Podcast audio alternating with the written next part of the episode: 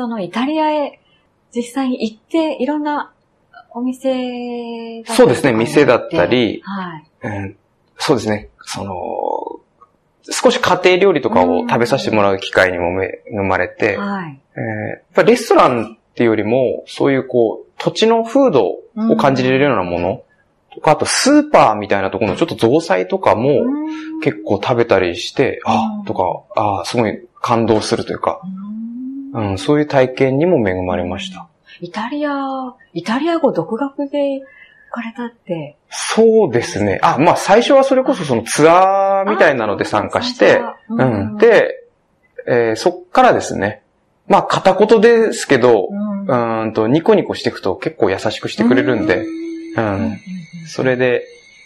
そうですね。あとあっちで本を買ってきて、それこそ料理の本をうん。どんどんどんどん訳して読んでって、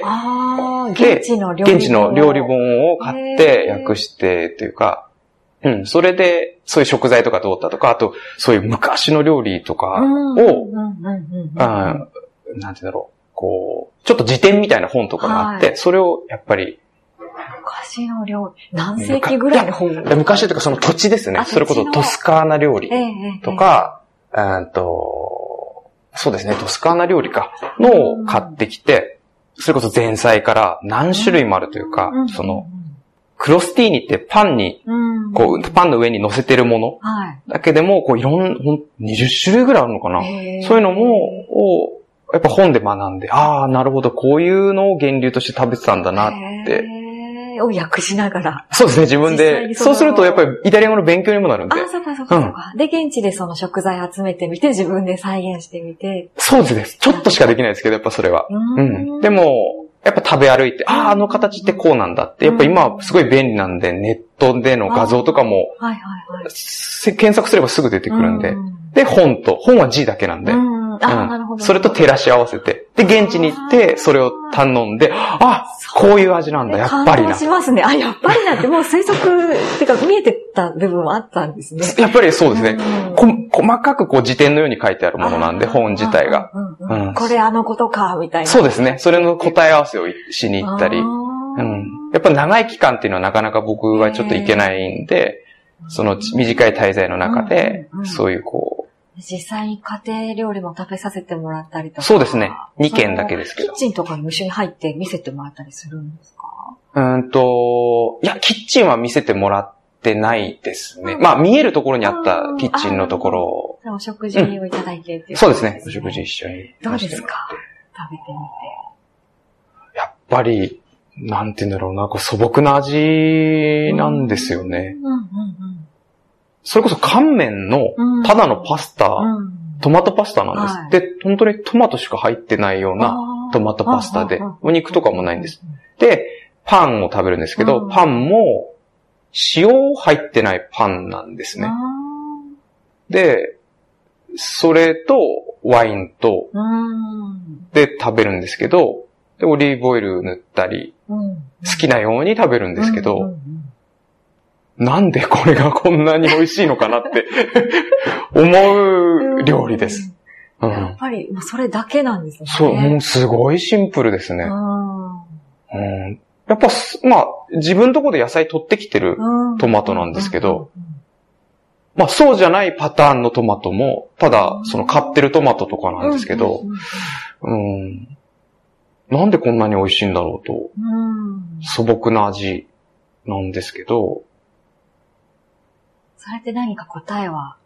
出たんですか？さっきもおっしゃってましたけど、やっぱり感じるものだなっていう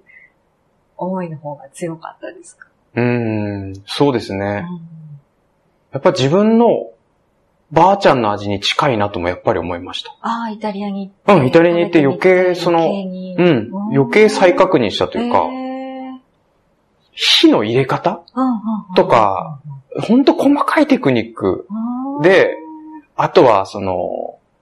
それ、素材をいいものを集めれば美味しいものなんかできるから、、あんまり手入れない。しかも、短時間でできるだけ作るっていうようなうんことは同じだと思いました、ほんと。うんうん。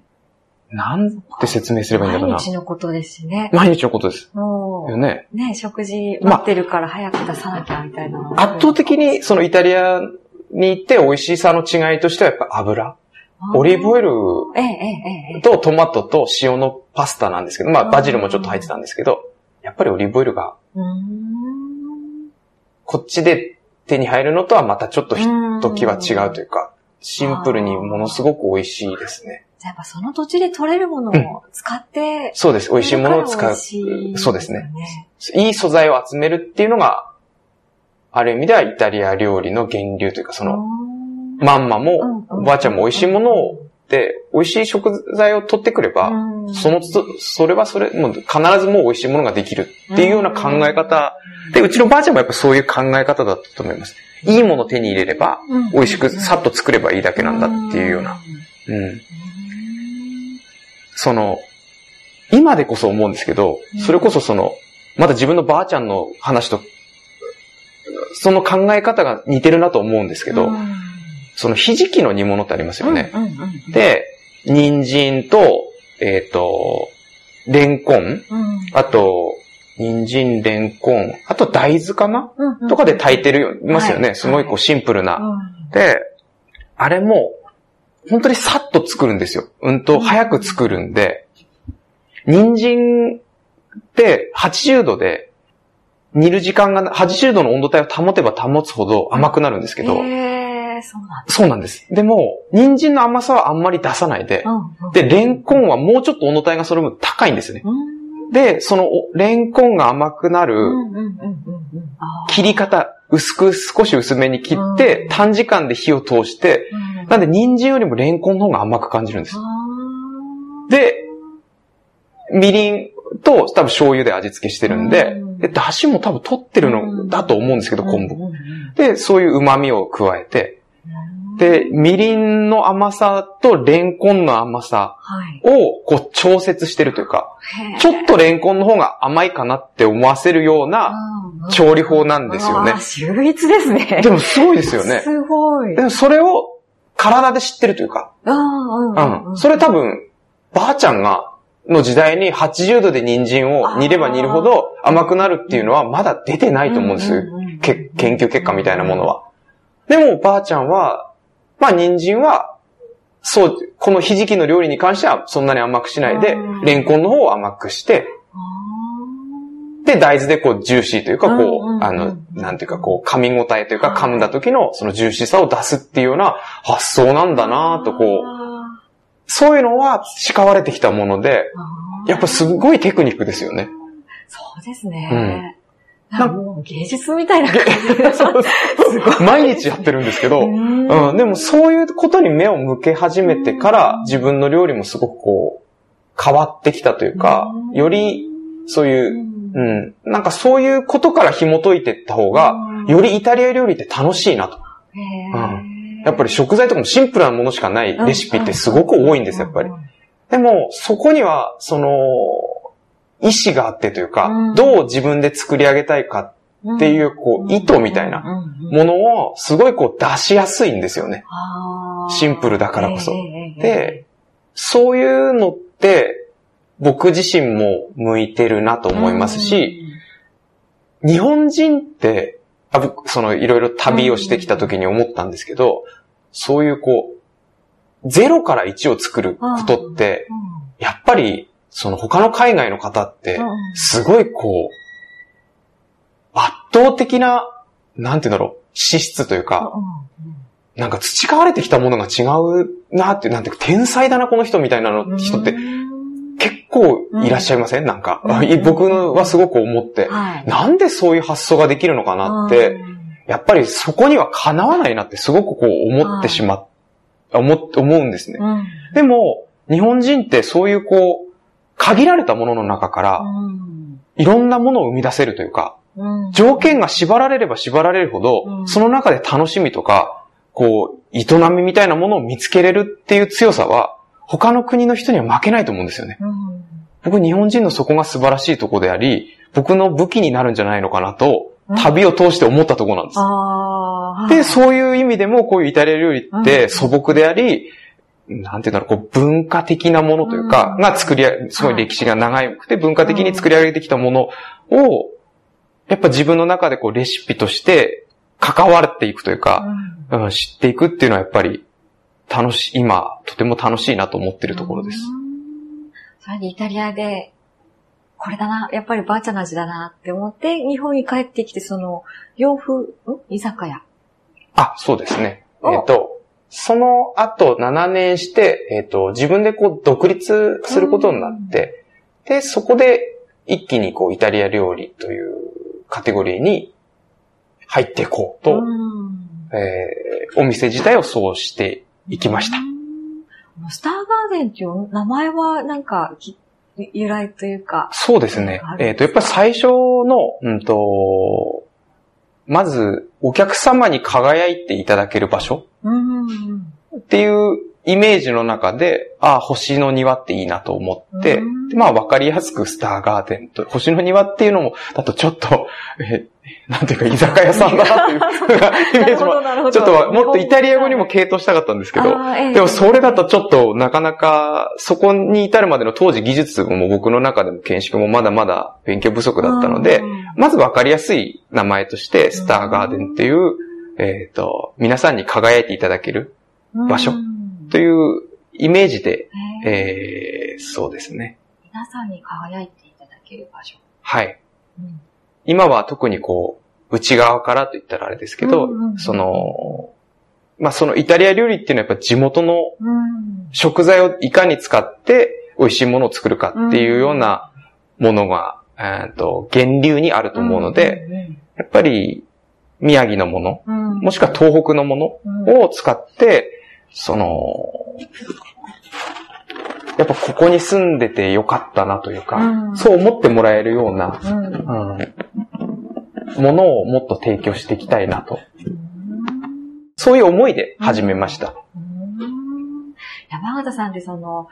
これ、この野菜はどこどこ産ですっていう、その土地、産地の名前だけじゃなくて、この農家さんが作っててね、その農家さんこういう方でねって、そういうお話までしてくれるのです。農家さんともすごくつながりがあるんだなっていう感じたんですけど。そうですね。農家さんに通わせていただいてから、だいぶ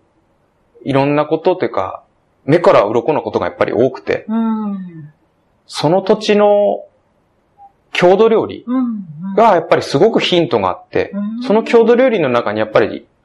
知ってたような知らなかったテクニックがあったり。面白いですね。農家さんとのつながりも本当に面白いですね。なんかそうですね。発見があるっていうことでしたけど。えっ、と、義理のお母さんが、あの、NPO 法人の、そういう、食、うんと、農家の、その、食の交流ネットワークみたいなものをやってて、それで、えっ、ー、と、その農家さんが、あの農家さん最近面白い取り組みしてるよとかっていうのをすごい教えてくれて、それでいっぱいいろんな方を紹介してもらって、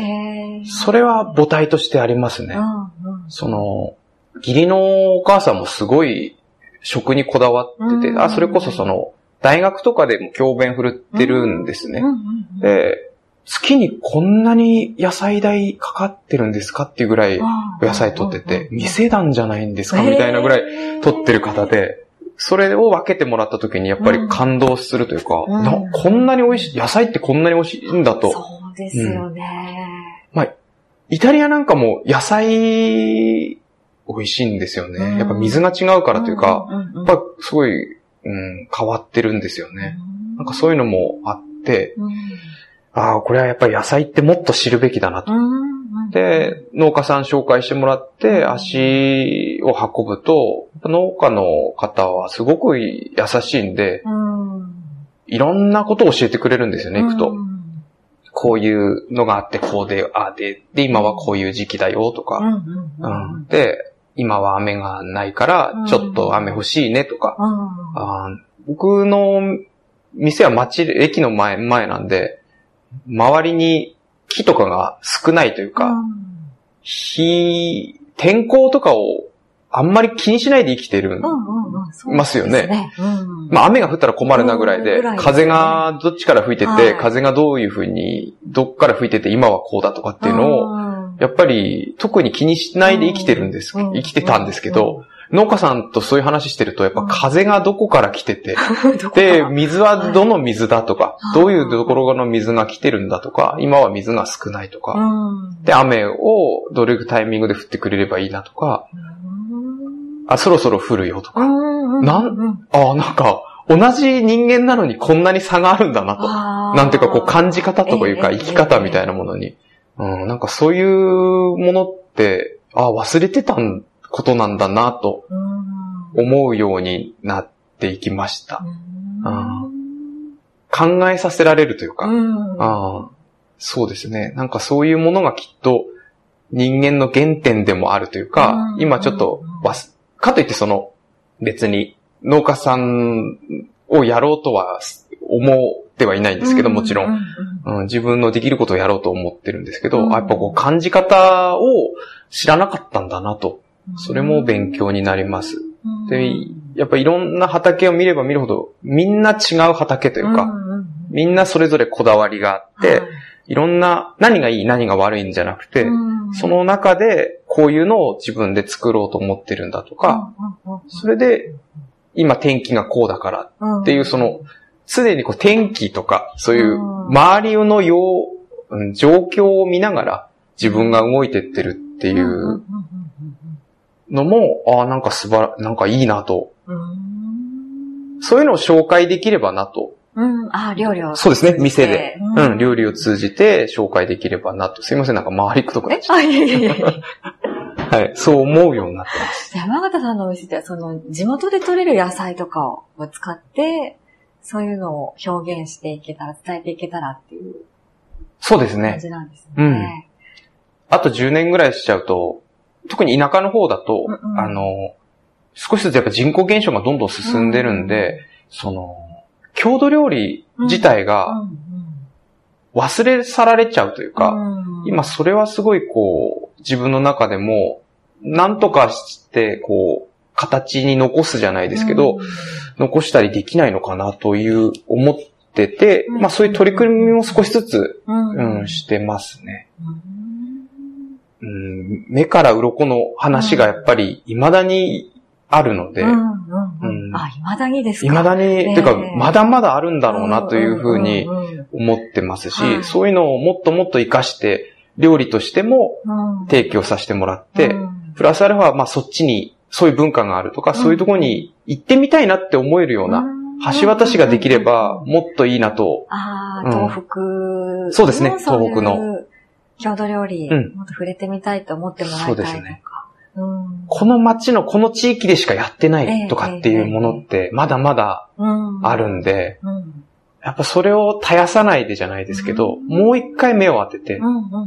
あ、そういうのがあるんだ、地元って面白いなって思えるような、なんか取り組みをもっとしていきたいなと。山形さんの感じるその東北のアイデンティティっていうか、なんかこう、東北にしかないっていうか、東北らしさみたいな、なんか、ありますか？ああ。やっぱり、物がない。うん。うん。田舎なんで、うん、物が限られてる。うんうん、でもその中で工夫してるっていうもの、うんうん、が、その、知恵みたいなものは、はい、やっぱ面白いですね。最近、あほん、これは面白いなと思ったのが、ホヤってご存知ですか、うんうんうんはい、ホヤってあるんですけど、それこそ県外の方から来たら、結構衝撃的な味がするので、好き嫌いが分かれる味なんです。で、食べれば癖になるっていうような味わいでもありますし、最初から美味しいっていう方もいらっしゃれば、あ、これはちょっとダメだかもしれないっていう方も結構多いですし、えっ、と、宮城で7、8割消費してるんですね、ホヤって。で、まあ、あんまり流通してないんです。でも、旨味とかも強くて、美味しいんです、やっぱり。で、それを、ある水産加工会社の社長さんと、そのホヤを使ってイベントをうちの店でやったんですけど、その途中で、ホヤのいろんな話を聞いてた時に、ホヤって夏場、まあ、9月とかまでで、そこからあんまり量は減っていくんですね。で、えっ、ー、と、まあ、冬場なんかはホヤは今、ほとんどなくなるような状態なんです。で、その時に、なぜか、こう、内陸の問屋さんが、ほやないかほやないかって正月あたりに、しかも塩蔵したってその塩で、こう、浸したほやがないかほやがないかっていうふうに、毎年何人かが来るらしくて、あるわけないだろって話らしいんです。で、なんでそんな時期に必要なのっていう、その山、山間部の卸業者さん、卸、問屋さんがいて、で、問屋さんを、に話を聞いたら、塩蔵したホヤで、出汁を取ってたらしいんです。へそれを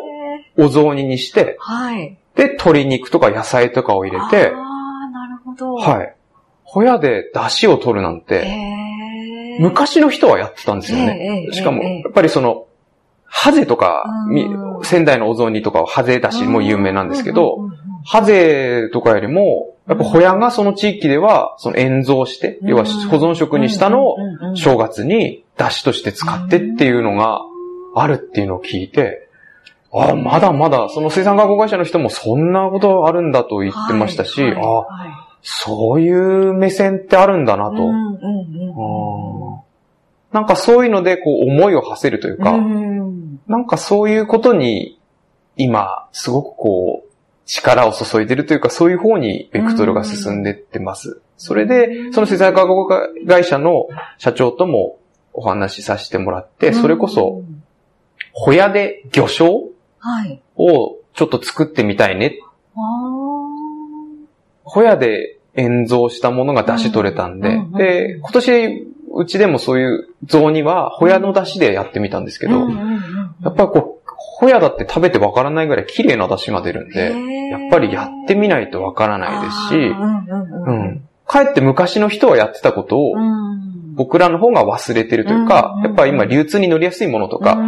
ある意味ですごい整備がちゃんとされてるからこそ、なくしてきてるものっていうのもあって、やっぱそういうところにももう一回目を向けてあげないと、なんだろう、東北の良さってそういうとこだったと思うんですよね。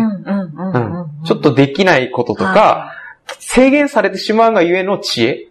みたいなものって大事なものであり、もっと、まあ、まだまだそういうものが眠ってるはずなんですね。なんでそういうのを僕自身はもっと注目していきたいなというか、そっちにベクトルを進めたいなと思ってます。で、そういう知識を貯めて、自分の料理に活かしていけば、れば、おのずと、なんかそういう機会が増えていくと思うんですね。うん。そうすれば、いろんなことを知ってもらえるし、うん。そうやって、足を運んでいただけたら嬉しいなとも思いますね。そう、それで、そうですね、足まで運んでいただけたら嬉しいですよね、やっぱり。あ、そうですよね。うん、いや、最後にですね、リスナーの方へのメッセージをお願いしたいんですけれども。僕は、やっぱり、まあ、ばあちゃん、ばあちゃん、ばあちゃん子なんですけど、うん、そのばあちゃんに教えてもらったことなんですけど、えっ、ー、と、料理も味もバランスだっていうのをすごくこう学んだんですね。うん、タイミングだったり。何かが多ければ美味しくなるとかじゃなくて、はい、何、そのすべてのこうバランスが良ければいいほど美味しくなるし、なんて言うんだろうな、こう感動したりというか、こう、あったかくなるような気がするんですけど、